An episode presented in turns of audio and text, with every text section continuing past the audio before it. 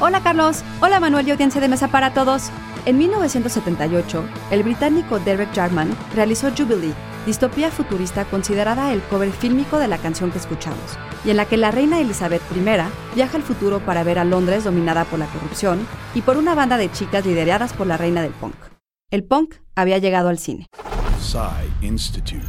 Masterpiece Your Life. En el libro Shoot It, Hollywood Inc. and the Rising of Independent Film, el crítico David Spanner dice que la inspiración del punk fue vital para la escena de cine independiente que surgió de Nueva York a fines de los 70.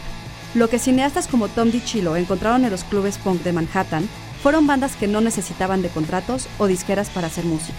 Armados con la ética del hazlo tú mismo, los cineastas punk filmaban sus películas en Super 8 para entonces proyectarlas en las paredes de bares, y su sentido de independencia habría de acabar influyendo a estudiantes de la New York University como Jim Jarmusch o Tom DiCillo cineastas del No Wave y el Cinema of Transgression como Zed y Kern, y claro, chicas como Betty Gordon y Mary Harron.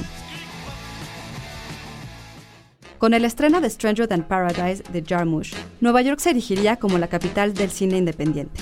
Y si bien directores como Scorsese o Spike Lee no se identificaban con el movimiento, esa ética del DIY y sentido de comunidad del punk acabaría por contagiar a todo joven que soñara con hacer su película, ¿Y ustedes todavía necesitan pedir permiso? Texto por Antonio Camarillo. Yo soy Ana Goyenechea y nos escuchamos en la próxima cápsula SAE.